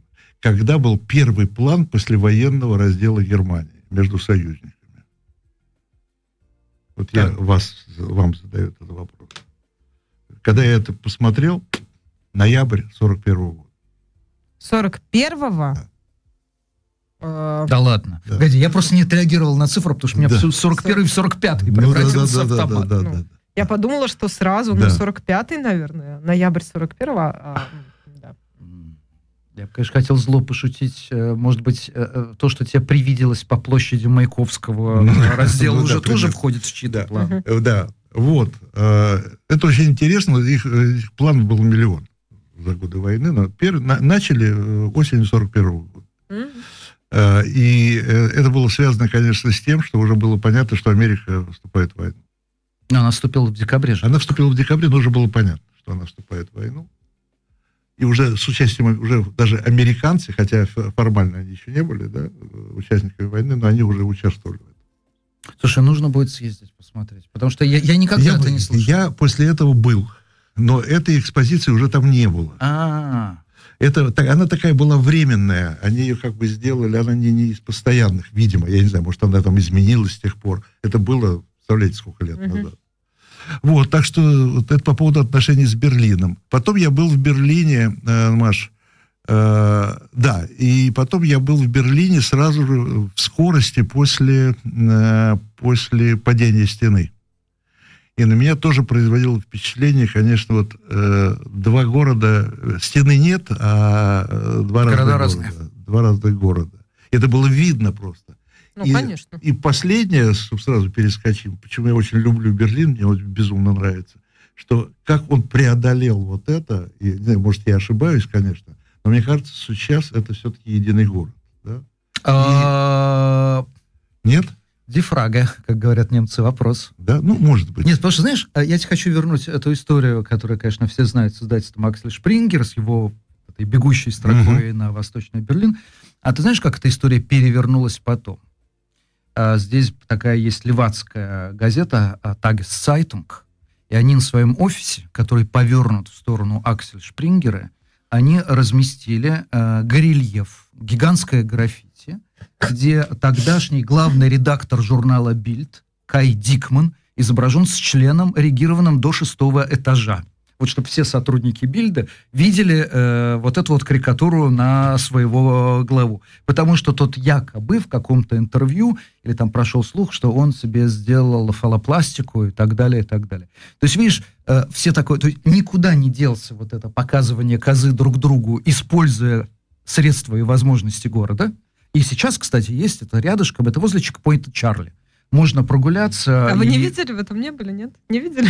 Ну, это выглядит... Это знаменитая Берлинская стена. Это такая уж Нет, я знаю, конечно. Нет, я ее знаю, конечно. ну. Нет, я видел, видел. То есть традиция никуда не делась показывание понятно, да. козы, но она стала значит совершенно другие вещи. А, э, скажи, пожалуйста, а что вот из такого нового? Ты абсолютно прав. Я помню, когда ты безошибочно знал, в восточном ты Берлине э, или в западном. Да. Часто смотришь, есть эти трубы газовые Конечно, наружные или конечно, нет. Да. И ты уже, и уже ты не заметишь, так границы все-таки как раньше. Но раньше, допустим, я помню, когда любой приличный молодой берлинский человек, молодой берлинец, он, он носил шинель, и он был такой полумилитари. Это где-то начало 2000-х.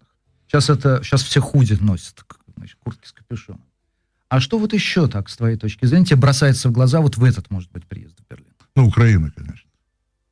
Не так, как Украина. Вильнюс. И то сейчас, Не мне, так, кажется, мне кажется, меньше, потому что я здесь был э, в мае.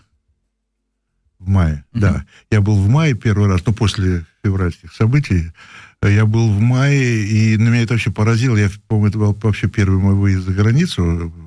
Э, Нет, не первый. Но, тем не менее, я вот увидел вот эту вот а, вот эту поддержку, да, вот такую солидарность какую-то просто совершенно для меня неожиданно по, по масштабам, да, по, по, по интенсивности. И на меня это произвело впечатление. Вот сейчас я это то же самое вижу. Может быть, э, стало это привычнее, а может быть, чуть-чуть успокоилось. А с другими странами, если сравнивать с европейскими? А как в Вильнюсе? Ну, я не А очень-то много ездил, но я был в, в- вот в Литве сейчас я вижу, ну, тоже там много флагов.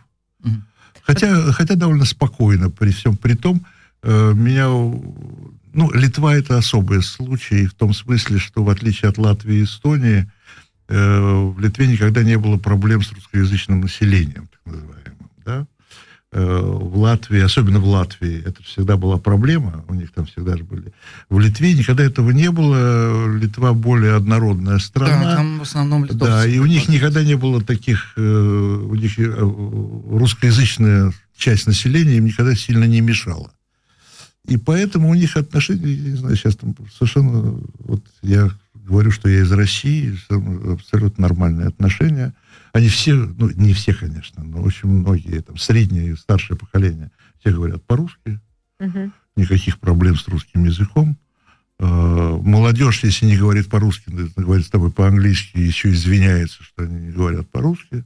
Э, Так что вот э, над городом, э, на самом там, э, ну, Вильнюс, в общем-то, город не высокоэтажный, но у них Мгм. такой есть там один квартал, который они выстраивают над рекой, такие высокие дома. Ну, на одном из домов по-английски написано «Гаага ждет вас, мистер Путин». Э, Много украинских флагов. Ну, вот это вот такие внешние проявления. М, А скажите, вот э, еще такой вопрос по поводу того, как себя русская оппозиция ведет, российская оппозиция за рубежом. Ведь очень много именно в Литве проходит конгрессов, конференций. Вы стараетесь держаться от этого подальше, судя по, по той мимике, которую я сейчас увидела на вашем лице. Это, нет, я, как сказать, С- саммитов, э, это старый спор, в том числе с российской оппозицией, с российскими политиками. Мгм. Мне как-то была, я ее, я, э, здесь я недавно это рассказывал, я проиграл э, этот диспут на петербургском радио, на петербургском эхе. Проиграл э, руководителю, нынешнему главе партии «Яблоко» Коле Николаю Ры- э, Рыбакову. Мгм. Да. Вот. Да. Он меня вызвал, или я его вызвал. Я говорю, давай обсудим, я говорю, в эфире. Потому что они начали требовать, яблочники, они начали требовать от журналистов занять позицию, помочь оппозиции там, и так далее, и так далее. Я говорил, я говорю, мы журналисты, мы не политики. Не требуйте от нас политических э, акций, политических решений. Я говорю, мы, я, я занимаюсь журналистикой, а не, я, я не президентом хочу становиться. Я не политик. И я не сомневался, что, э, вызвав его на этот диспут и обсудив в эфире, я, может быть, они, правда, там э, мобилизовали все яблоко свое, М. вот, но при голосовании я проиграл. Что я вы должны, то есть, да, что, условно я говоря, к тому, что общество, наше общество, если верить этому голосованию, то наше общество тоже хочет от нас, журналистов, понимаешь, чтобы мы были э, активистами. Мгм. Я считаю это неправильным. Да? Поэтому я почему так среагировал, потому что да, что-то происходит. Да, эти- оппозиция занимается своими делами. Э, Оппозиция, там, где они действительно собираются, то в Вильнюсе, то в Берлине, то еще где-то, да, в Варшаве, по-моему, еще там. По-моему, как раз вчера закончилось в Литве. Я уезжал оттуда и видел, что там собираются какая-то...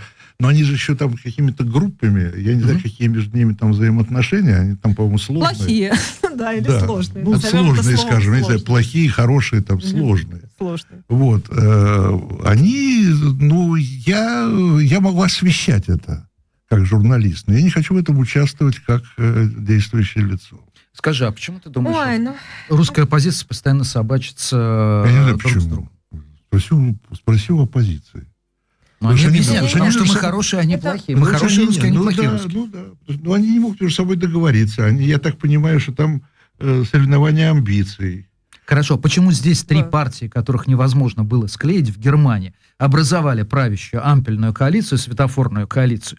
Хотя представить себе э, социал-демократов, э, там, зе- зеленых вместе, ну, это было, это было невозможно. Потому Всегда что это понимали, что там... прагматическое политическое решение. А эти Да, ребята а это- делят а- власть, а, которой эти- они а не этим нечего еще делать. Понимаешь, если бы им было что делить, может быть, они и поделили бы между собой. А им нечего делить, э, кроме оппозиционной позиции своей. Ну, кроме амбиций каких-то. Или да. амбиции, да. Мгм. Э, Что, э, как, о чем с ним, о чем они должны между собой договориться? Я не люблю тебя, ты не любишь меня, да? Что мы должны Это группа, это группа Авиа была такая в 90 год. Я не люблю тебя, йо, хо-хо. Нет, проблема, я думаю, что, возвращаясь к журналистике, проблема заключается в том, что, Виталий Наумович, вы за 30 лет вот свободной свободы слова в Российской Да. Федерации, вы не научили общество, ну вы, я не знаю кто, Венедиктов, а может быть там... Мы не научили а, а может, раз- Павел различию. Гусев. Нет, мы просто не научили независимой журналистике, Конечно. которая может существовать как Конечно. средство а, бе- м, вне агитационного освещения тех или иных событий. Все равно, куда ни придешь, сколько Венедиктов не а, приглашал, и на «Эхо Москвы» сколько раз не была, там Мария Захарова в моем эфире или Дмитрий Песков, Зачем все вы- равно, зачем всё зачем равно каждый тебе скажет, что «Эхо Москвы» оппозиционная радиостанция. Продался, понимаете? скажет. Да, Да. Венедиктов Нет, Кремлю. я имею в виду, что вот эти вот, э, скажем так, штампы твоего, твоей А, идеологической ну, с одной направленности, стороны, с другой они все стороны, равно да. к тебе приклеивались, хоть ты, ты 300 раз будешь там, я Да, не знаю, Нет, это, это я своим студентам говорю, что вообще это нонсенс. Оппозиционная радиостанция, как любой оппозиционный СМИ, это вообще нонсенс. М. Оппозиционной может быть партия. Ну да. СМИ не может быть оппозиционным. Э, Но это, э, Виталь, просто опять же... Но мы не научились быть журналистами, мы научились жить, быть пропаганде, ну, по крайней мере, выстроить эти модели внутри российских медиа. Знаешь, что значит в Германии медиаландшафте. Что такое позиция? Это просто политическое меньшинство. Это те, у кого сейчас нет большинства. А вот Меркель, она знатная оппозиционерка. Ну, конечно, те, та, которые проиграли последние выборы, они в оппозиции. А, Ну, это не значит, что. Меркель противница Германии. Это Ну, значит, что она не, не ее партия не набрала большинства. Она противница государства. да? И еще один вопрос такой вот важный. Мы заговорили о беженцах здесь, да, и мы в Германии невозможно, я думаю, во всех европейских странах было в 22 году жить э, и не столкнуться с беженцами. На всех вокзалах информационные пункты, с балконов двуцветные флаги, женщин с детьми, я по взгляду уже понимаю, что это беженцы с Украины. Это, это всюду. Беженцы, беженцы, беженцы. Но я был потрясен, когда я взял официальные цифры Кремля, сколько беженцев попало украинских с Украины, с Восточной, э, в Россию, и поделил на число населения, то у меня получилось, что в России плотность беженцев на население должна быть выше, чем, допустим, в Германии. Скажи, а в России беженцев как-то вообще их заметных видишь? Нет. Ну, в Москве и Петербурге нет.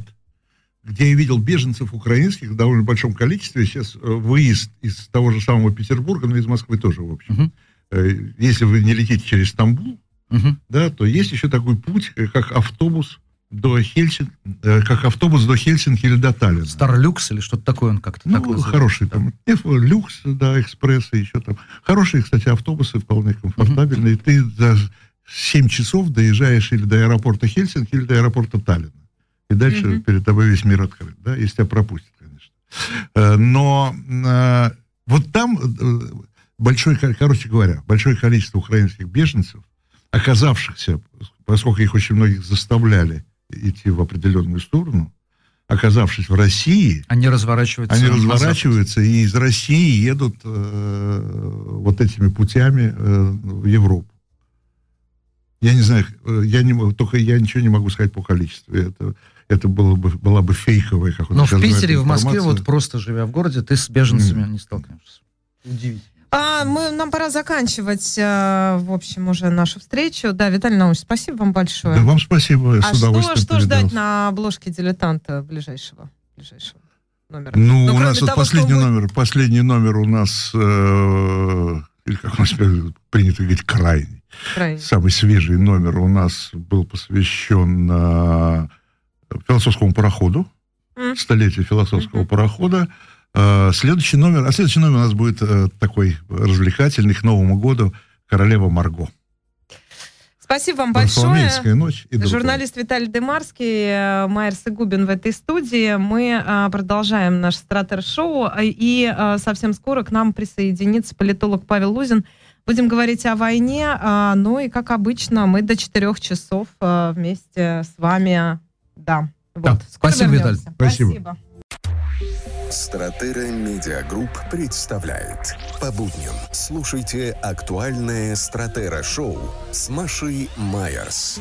Новости и интервью, комментарии и мнения, дискуссии и споры. На радио «Голос Берлина». Смотрите на сайте auszidlerbote.de. Мы продолжаем. а, 15 часов 33 минуты. Маша Майерс и Дмитрий Губин в этой студии. И мы ждем нашего гостя А, Павел Лузин, политолог, военный эксперт. Павел, вы на связи? Здравствуйте. Добрый день, Павел. Здравствуйте. Да. Здравствуйте. Да. Э, Здравствуйте, Павел. У нас есть свежая новость, объявлена одновременно в Берлине и в Москве о состоявшемся телефонном разговоре Владимира Путина с Олафом Шольцем, где Путин объяснял свою позицию, которая сводится к тому, что вот удары, которые нам сейчас, они, конечно, не по гражданской инфраструктуре, это раз, а два, это ответ за те безобразия, которые э, Украина творит в отношении гражданской э, инфраструктуры России. У нас в связи с этим вопрос, поскольку для нас представляется очевидным уничтожение тотальное гражданской украинской инфраструктуры, появился даже термин урбаницид. А, Вот у нас к вам вопрос, насколько это может повлиять на ход войны. Но на самом деле уничтожение гражданской инфраструктуры на ход войны особо никак не влияет. Это это проходили еще, это проходили еще во Вторую мировую войну, и потом все последующие войны второй половины 20 века это только подтверждали, что э, бом- бомбежки городов, э, там, лишение света э, и так далее, э, они никак не влияют на готовность общества к сопротивлению. На что рассчитывал, видимо, Кремль, но в Кремле, видите, в Кремле плохо знают историю, не читают по-английски, потому что все исследования... Вот, Вы э, Томаса и- Гриффита, небось, имеете в виду диссертацию Strategic Нет. Attack uh, of National Electrical Это, Systems? это, это только, это, только послед, это, это только последние тексты. Там после Второй мировой были исследования в США не- непосредственно. Вот, э, там, бом- бомбардировка городов. э, э, там, ну, помните, да, в Германии Конечно, Дрезден, города... Не да, только. ну, не то. огненный смерч, Диссельдорф, Диссельдорф Кёльн, Гамбург. Гамбург, э, конечно. Дрезден. Вот, и даже, и, и даже бомбардировки там э, Хиросимы и Нагасаки, да, они э, повлияли не на готовность общества к, со- к сопротивлению, они повлияли на элиту в первую очередь. А, по- поэтому вот эти все э, вещи, которые творит сейчас Кремль, они, ну, это, это понимаете, это, это, это, от глупости, это от э, психопатии какой-то, это от э, ну, желания, знаете, нагадить э, по-крупному, чтобы, ну, чтобы доказать в первую очередь самим себе и э, российской аудитории, что они еще на что-то способны. Павел, скажите, пожалуйста, вот эта война на истощение, согласны ли, во-первых, с этой формулировкой вот относительно того периода, в который, в той фазы, в которую сейчас вступили военные действия, и вот эта история у Кремля закончатся ракеты, у Кремля закончатся ракеты. Маша не вас цитирует. заканчиваются, да, у Кремля закончатся солдаты, не заканчиваются. Вот как вы сейчас оцениваете ситуацию и вот бли- бли- ближайшие перспективы на театре военных действий, ну, по крайней мере, вот на эти зимние месяцы? Но смотрите, я никогда не говорю, что они закончатся в ноль. Я говорил, они заканчиваются, и они заканчиваются. Да, у них дефицит ракет.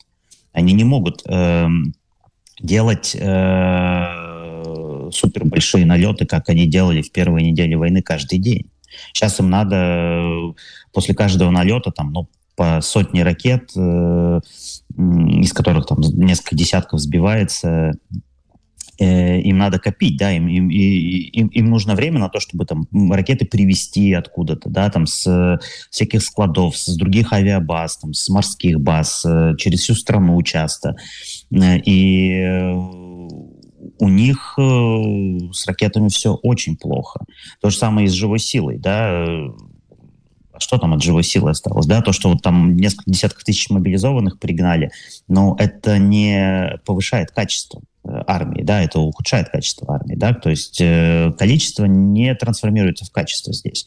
И, в общем-то, профессиональная армия, да, в России, вот, ну, ко- которая была еще там, в количестве там, 168 батальонных тактических групп э, в, ну, накануне 24 февраля, э, от нее уже практически ничего не осталось. От нее практически ничего не осталось. Там э, понятно, что где-то остался там костяк офицерский, где-то э, остатки там, сержантского э, недоразвитого корпуса, с чем проблемы были уже ну, последние там, 10-20 лет.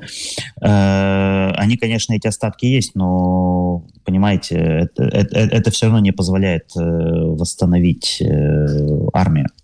А сколько Поэтому- нужно... А, да. Мгм. Да, да, да.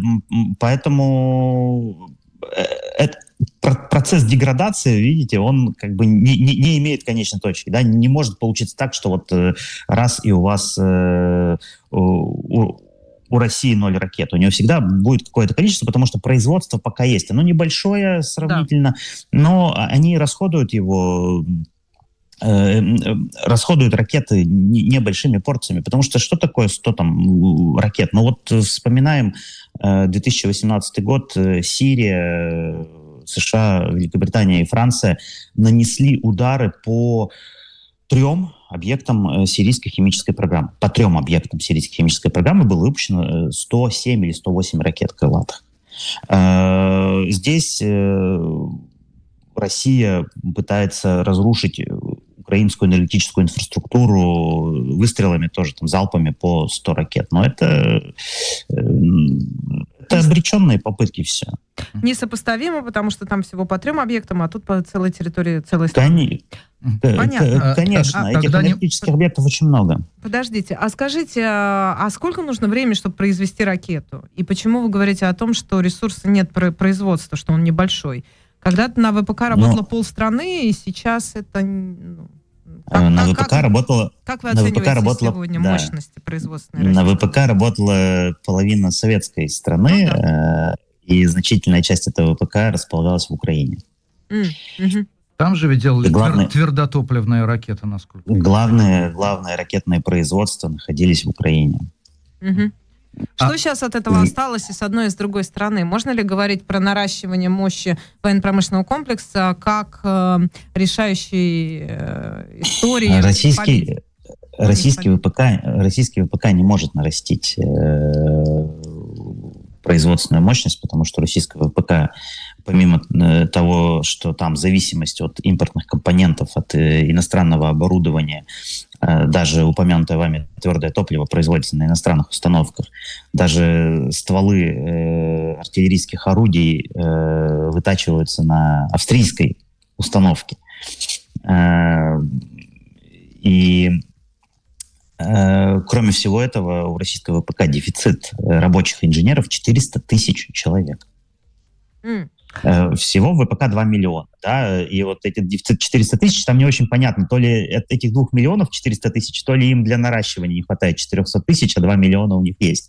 Но э, сам факт, что российские власти э, об этом дефиците говорят в открытую. У них 400 тысяч э, дефицит. При том, что если мы посмотрим 10 лет назад э, ситуацию в ВПК, там дефицит был э, меньше там на сотню дру, э, другую тысяч человек, но был меньше. То есть за 10 лет последние, когда в ВПК было влито там порядка там 17-18 триллионов рублей, дефицит рабочей силы только увеличился. А, Поэтому скажите... ракеты, да. ракеты, вернемся к ракетам, угу. раз вы задавали вопрос, чтобы не было неотвеченного. Ракеты производятся небольшими э, партиями, то есть э, каждого типа, э, там, Искандер, э, баллистический, крылатый, Х-101, э, воздушный вариант, э, воздушный вариант э, морской ракеты «Калибр», собственно, «Калибры», вот, ракеты «Оникс» сверхзвуковые. Каждого из этих типов э, производства я оцениваю э, в количестве до 50 штук в год. По Ониксам там 55 примерно. Есть еще ракета Х-32, э, у нее производство примерно там, ну, до 20 штук в год. Оно стартовало там всего там, со второй половины 2018 года. Э, поэтому здесь у меня, конечно, в этих оценках э, расхождения есть э, с оценками, там, не знаю, украинского генштаба. Они, например, считают, что Искандер баллистический, он там производится в количестве 6 штук в месяц, то есть 72 штуки в год. Ну, у меня до 50, у них 72, это довольно существенный да, разрыв. Uh-huh. Но так или иначе, я пока свои оценки не пересматриваю, потому что исходя из тех данных, которые там, э, есть, исходя из тех данных, которые были там за последние 10 лет, не видно, чтобы производство сильно, так скажем, превосходило э, вот, заявленные цифры. Чего я не знаю, чего я не могу оценить, это производство ракет э, дальностью до 300 километров, это Х-59 и Х-35, которые тоже широко используются в этой войне. Э, и здесь как бы, ну, терра инкогнито. То есть э, примерно можно прикидывать, но я пока воздержусь от, от, от этих оценок. Вот, поэтому вот 225 э, ракет в год э, Россия может производить. У нее был запас, конечно, советских времен. Э, там Х-55, Х-555 — это неядерная версия, Х-55 — это модернизированная и так далее. Он в, как, в каком он количестве был, это тоже тут вопрос оценок, потому что я полагаю, что где-то там в районе полутора тысяч ракет Украина говорит, что было чуть меньше, ну, не чуть меньше, там порядка тысячи было. Ну, это, это, это, это, это все допустимые варианты, когда мы имеем дело вот действительно с, с оценками. Но Россия их отстреливает, да, эти ракеты. Она, естественно, разбавляет э, крылатые ракеты большой дальности всякими там комплексами С-300, нанесение ударов там дальнобойным, дальнобойным э, РСЗО, ракетами Х-59, Х-35 и так далее, и так далее. Э, но это не отменяет того факта, что у России острый дефицит э, дальнобойных ракет. А купить не у кого? Крылатых. Э, крылатые ракеты не у кого. Угу. А скажите, вот э, тоже часть вопроса, которая уже прозвучала по поводу войны на истощение. А вы настаиваете, насколько я поняла, на том, что, в общем, ресурсы должны у России довольно скоро закончиться. И вот этот зимний период, это война с участием, как говорится, генерала генерала Грязи, генерала Мороза, да, и вот история о том, что фронт будет стоять. Вот как вы думаете, какие у вас прогнозы на зимний? Я не никогда публично не комментирую боевые действия, потому что я не имею специального образования. Но э, я могу вам сказать, что еще история даже Первой мировой войны, ну, Первая мировая, она там, фронт стоял довольно долго, но э, Второй мировой войны, гражданской войны в э, России показывает, что зима не помех для ведения боевых действий. А скажите, зима, зима не помех. И для наступательных боевых действий, для оборонительных боевых действий не помех. А, Павел, вот когда историки рассматривают Вторую мировую войну э, и рассматривают эту войну с экономической точки зрения, очень многие, например, обращают внимание на тот факт, что самой большой уязвимостью Гитлера было отсутствие собственной нефти.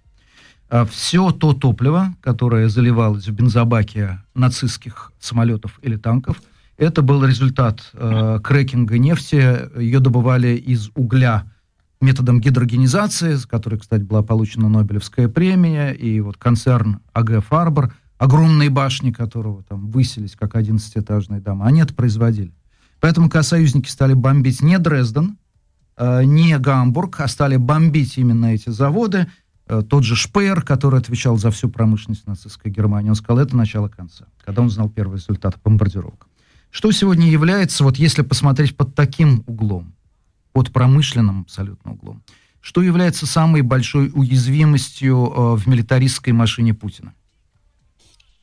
Ну, тогда давайте копнем тоже в историю. Все, э, вся советская индустриализация, э, начиная с 20-х годов и заканчивая там, э, послевоенным периодом, она базировалась на двух источниках. Это Германия от Рапальского договора 1922 э, года до вывоза немецкого оборудования э, из э, Германии в СССР. И, понимаете, я в студенческие годы одно лето на заводе работал, на химическом. Да. Я эти станки немецкие застал. 2005 год. Я застал немецкое оборудование, еще вывезено из Германии. А, это раз, это первый источник. И э, второй источник э, это США начиная от э, закупки заводов э, в 30-е годы э, в рамках индустриализации в обмен да, на то, что отнимали у крестьян хлеб и обрекали их на голодную смерть, ленд-лиз, ну и дальше промышленный шпионаж. Там, понятно, был еще не, некоторые, некоторые инъекции британских технологий, но по большому счету два источника – Германия и США.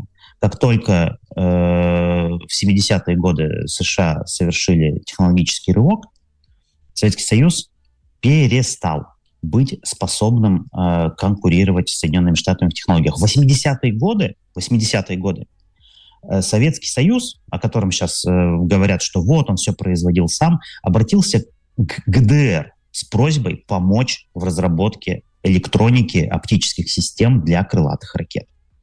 У Советского, ну, там, для крылатых ракет морских. У Советского Союза не получалось. У ГДР, кстати, тоже не получилось. Несмотря на кару а, ЦСЕН с хваленой оптикой? Э, не, не получилось. Э, ГДР распалась раньше. Ну, в смысле, ликвидировалась, воссоединилась с, с, ФРГ. Ну, Вы хотите сказать, что техническая да. отсталость это э, есть Ахиллесова по-настоящему пятка? А, в 90-е годы компенсировали, начиная с 90-х годов, компенсировали это тем, что получили доступ к западным технологиям и оборудованию к европейским, к американским. Э, и станкам, и компонентам электроники и так далее. Э, часто легально, иногда нелегально, но это было несложно организовать нелегально, потому что Россия считалась э, своим парнем. Да? А, с 2014 года ситуация ухудшалась, с 2017 года, когда был принят в США закон о противодействии противникам Америки через санкции, ситуация ухудшилась сильно. 24 февраля 2022 года, когда на Россию, на Россию было наложено фактически технологическое эмбарго, ситуация стала необратимой да, российский ВПК деградирует. Он еще пока сможет на запасах э, просуществовать какое-то время даже поддерживать темпы производства. И в 2022 году у них, судя по всему, все получится, и в 2023 получится, скорее всего, и, возможно, даже что в 2024 получится. Но дальше уже там туман. Там непонятно, что будет. Я пока ставлю на то, что к 30-му, где-то 30 году, к концу 20-х годов, э, российский ВПК как военно-промышленный комплекс прекратит свое существование. Это будут, э, это будут какие-то заводы, какие-то мануфактуры, которые будут бессистемно, мелкосерийно что-то выпускать, но нынешних условиях российский ВПК и в том виде, в каком он сейчас есть, он не жилец, он не, жизнь, не жизнеспособен. То есть вы считаете, война может продлиться э, лет 10? Она не сможет продлиться лет 10, э, потому что войну на истощение Россия не способна потянуть, потому что Россия, э, ну, в общем-то, никогда не выигрывала войн, э, в которых у нее не было союзников. И, в которых она не союзничала с э, Британией и Соединенными Штатами. Да. А сейчас весь мир на стороне Украины, но мне хотелось бы, чтобы вы прокомментировали достаточность поставок в Украину. Вот Э, сегодня просто я смотрю сайт АРД, первого немецкого канала, сразу за новостью э, о телефонных переговорах Путина и Шольца, где Путин требовал не поставлять, не оказывать военную помощь Украине. Идет сразу же номер два информация, что продолжится поставка танков «Гепард» из Германии в Украину. Дальше следуют детали. В Украине сейчас 30 танков «Гепард» и будет поставлено еще 7. Для меня это звучит странно, но я не понимаю, это много, мало, это достаточно, это типично, нетипично. Не могли бы вы это прокомментировать? Ну, гепард это не совсем танк, это э, пушечная зенитная система. Да, есть, просто здесь спайс, переводится спайс. словом панцир. Панцир, да, как бы. Ну, ничего страшного, да. Не, не критично. Да, Украине нужны танки, желательно более продвинутые, чем Т-72 и их там модификации, там, и чем Т-64 и их модификации и так далее.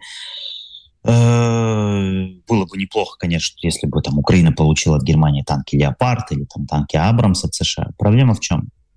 Проблема в том, что это, это, это все прекрасно, но танк, кроме того, что надо обучать экипажи и поставлять к танкам снаряды и запчасти, танк нуждается еще в соответствующей инфраструктуре. Э, инфраструктуре обслуживания, потому что какие-то запчасти, там, они могут быть применены в полевых условиях, какие-то не могут быть применены, да, и не, необходимо, э, ну, по сути, развертывание каких-то цехов, заводов, э, ремонтных заводов, которые будут эти танки обслуживать. Это все очень непростая история э, с точки зрения логистики. То есть она может э, занять э, там, месяц. То же самое с самолетами. Да? Там, F-16, либо там шведский Гриффин. Э, это все требует не только э, экипажа, летчиков-то можно подготовить и, там, сравнительно быстро, если летчик уже умеет летать на чем-то другом. А что касается наземной инфраструктуры, э, включая даже аэродромы, да, включая ремонтные бригады, включая людей, которые будут э, этот самолет знать досконально, э, до, до винтика. Это, это тоже очень непростая история. Чего э, действительно Украине не хватает, это дальнобойного оружия. Ей нужны ракеты, э, которые будут доставать вглубь российской э, территории и вглубь оккупированной украинской территории, включая, естественно, Крым. Потому что, э, на мой взгляд, на мой взгляд, войну ее можно, конечно, выиграть и так, но ее гораздо быстрее может закончить, если вывести из строя российские авиабазы, размещенные, собственно, на территории России и в Крыму, в оккупированном, в аннексированном Крыму. Ну, то есть вам вы не разделяете позицию союзников, которые говорят о том, что дальнобойное орудие — это эскалация конфликта, это прямое столкновение России и НАТО, это... это переход к ядерной войне. Ну, Нет, на следующем, не разделяю. этапе, на следующем этапе.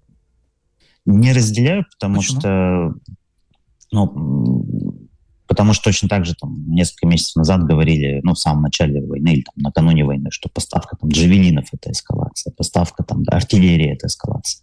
Но любое наступление украинское — это эскалация, да, потому что Россия терпит поражение. Ну так э, она и должна его потерпеть. Потому что, понимаете, проблема в чем? Проблема в том, что если Россия не потерпит поражение э, быстро, а получит там, какую-нибудь передышку, там, не знаю, прекращение огня, за, такой затяжной вялотекущий конфликт, э, Россия сможет, э, ну, российская власть в первую очередь, будет э, как-то адаптироваться.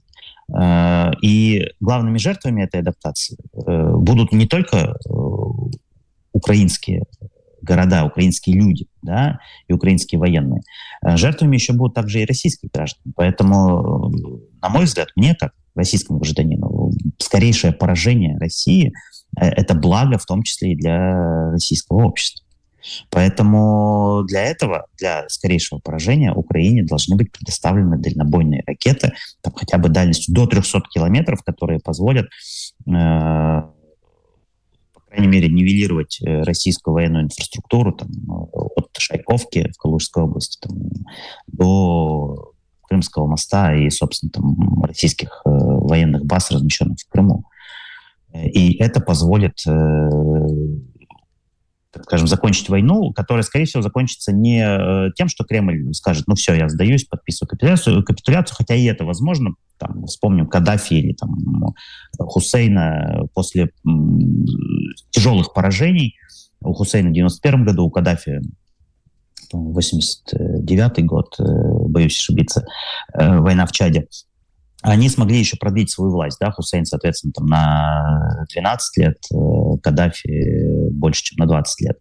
То есть Кремль гипотетически может это сделать. Но я думаю, что в, случае поражения, конечно, в России будет внутриполитическая турбулентность, э, которая в идеале приведет к какому-то смягчению системы политической, к, в общем-то, к возвращению России в сферу, в пространство нормальности. Да.